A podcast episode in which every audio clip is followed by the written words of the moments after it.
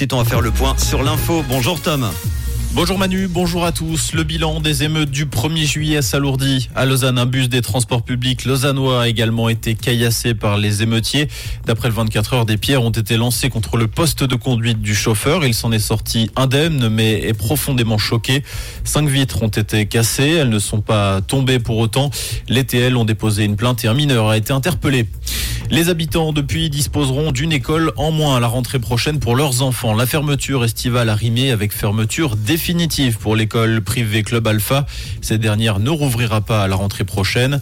D'après les informations du 20 minutes, une baisse d'effectifs est en cause. Seulement 30 élèves étaient inscrits pour la rentrée 2023-2024. Les parents ont été informés le mois dernier de la liquidation de la structure. Certains élèves ont déjà été inscrits dans d'autres établissements. Les femmes de plus en plus représentées au sein de l'administration fribourgeoise. Leur proportion est passée de 55 en 2014 à 58% en 2020. D'après l'analyse du plan pour l'égalité entre les femmes et les hommes au sein de l'administration cantonale présentée hier, les femmes restent majoritaires dans les classes salariales 20-23, mais leur présence diminue lorsque l'on gravit l'échelle salariale. Des discussions sur la répartition hommes-femmes sont actuellement menées.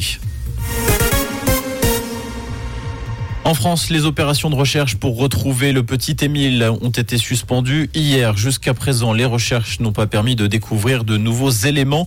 Ce que les enquêteurs savent, c'est que le garçon de deux ans et demi était en vacances chez ses grands-parents dans les Hautes-Alpes. Visiblement, le week-end de sa disparition avait lieu une réunion de famille. Une dizaine de personnes étaient présentes dans la maison.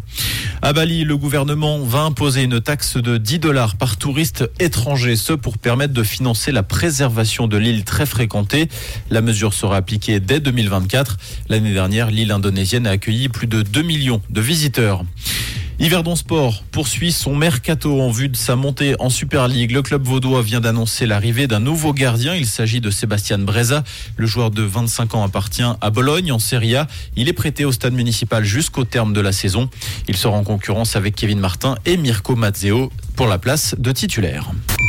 Comprendre ce qui se passe en Suisse romande et dans le monde, c'est aussi sur Merci Tom. Côté météo, vous le voyez certainement si vous êtes en voiture. hein. On a de nombreux nuages résiduels ce matin, voire même encore des averses, principalement le long des préalpes. Mais apparemment, cet après-midi, le temps redeviendra bien ensoleillé avec quelques cumulus en montagne.